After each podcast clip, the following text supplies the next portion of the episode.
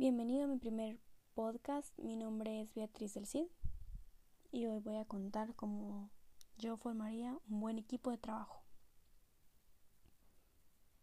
Para formar un equipo de trabajo necesito buscar personas que lleven a un punto medio entre la homogeneidad y la heterogeneidad. ¿Esto qué significa?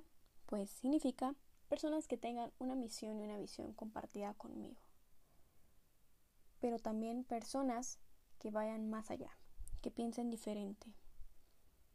Personas que tengan nuevos talentos, que busquen otros resultados, porque entonces voy a crear conflicto entre mi equipo.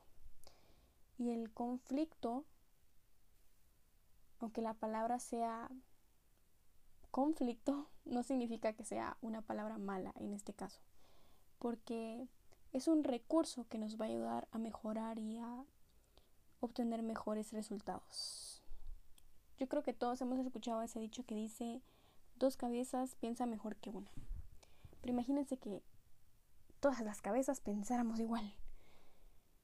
Todos los resultados que obtendríamos serían mediocres. Todos los resultados y los avances en la tecnología que hemos tenido hasta ahora eh, no serían lo mismo si todos pensáramos igual.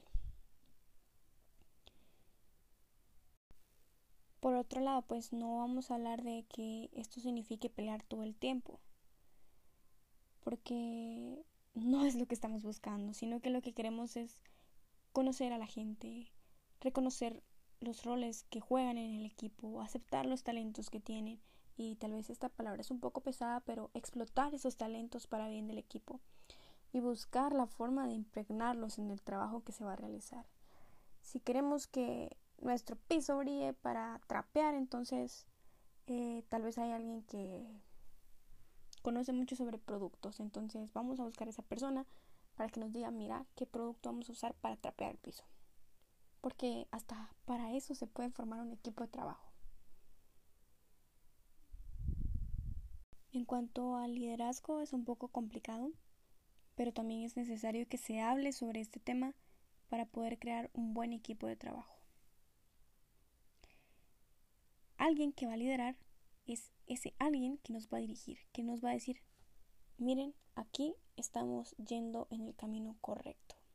Y en momentos en los que no, miren, nos estamos saliendo del camino, hay que reintegrarnos, hay que volver a construir algo. Yo no sé, pero lo que sea que estemos haciendo. Si yo no sé sobre fútbol, no puedo liderar un equipo de fútbol evidentemente.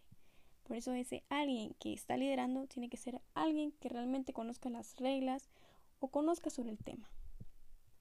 Conociendo esto, ya se puede contemplar la idea de rotar los líderes. ¿Por qué? Pues porque yo tengo fortalezas, pero también tengo debilidades y mis compañeros también tienen fortalezas y también tienen debilidades. Y tal vez conocen más sobre un tema, pero yo conozco más sobre los otros. Entonces, yo puedo ser líder un día porque me sabía más este tema, pero mañana que sea aquel porque aquel sabe más sobre este otro tema.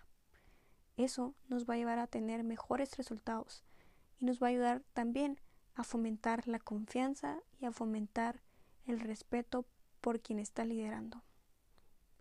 En otras palabras, vamos a estar en los zapatos del otro. Y eso sería todo para este podcast. Gracias por escucharlo. Que estés bien.